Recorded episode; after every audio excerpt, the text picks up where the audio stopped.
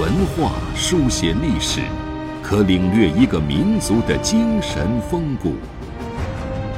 用文字镂刻古今，足以把先贤智慧遗绝孙某。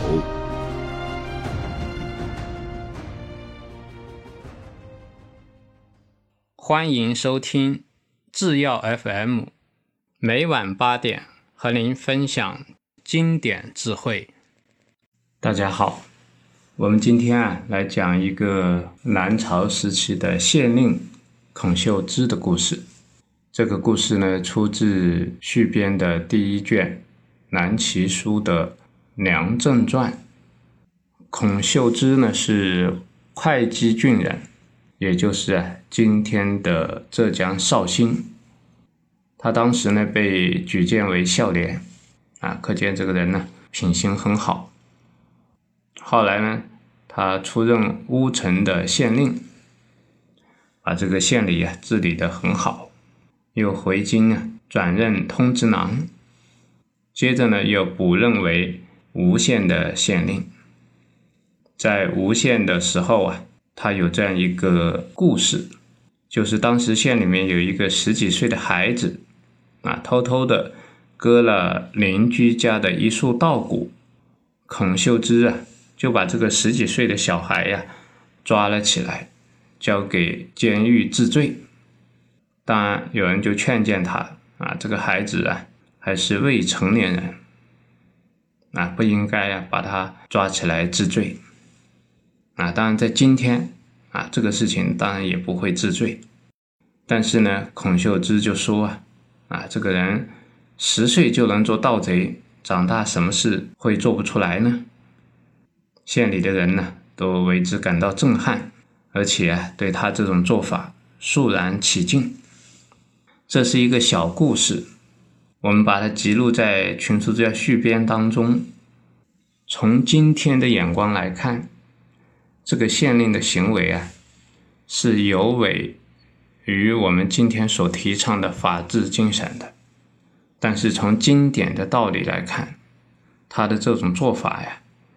其实啊，很有深意。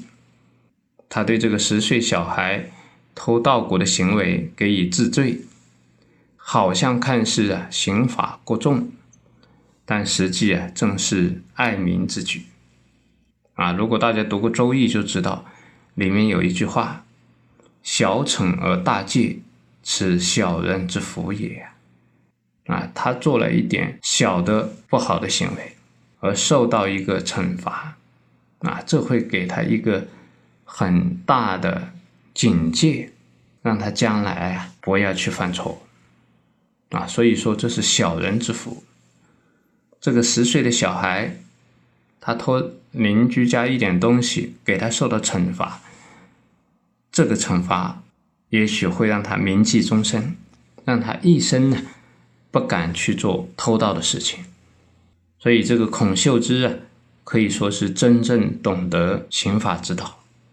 根据史书的记载，孔秀芝啊，后来又做了临海的太守，他为官非常的清廉。在任结束以后，他回到朝廷向皇帝啊汇报。啊，作为一方的太守，应该说当地会有各种各样的特产呐、财宝啊。他回来见皇帝。只拿了二十斤干姜献给皇帝，啊，可见他非常的廉洁。同时呢，他也不是一个善于逢迎的人，啊，你像过去的一些官员，啊，比如说宋朝的蔡京，啊，他还在外地为官，专门通过这个太监呢给皇帝送什么？宋徽宗喜欢字画，那他就专门给皇帝送字画，啊，但是孔秀芝啊。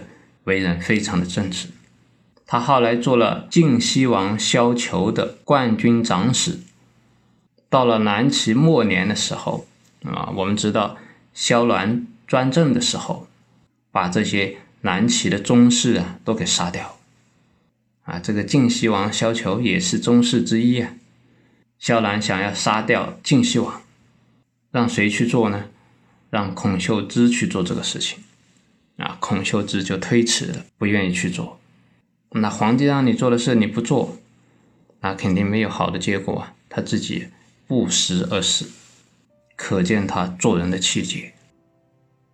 啊，后面的这一些内容啊，我们因为《群书治要续编的篇幅没有选入，啊，只是选了他惩罚这个十岁小孩的事情。但是从这个小孩这个事情上啊，我们就能看出，孔修之啊是一个懂得啊大义的人。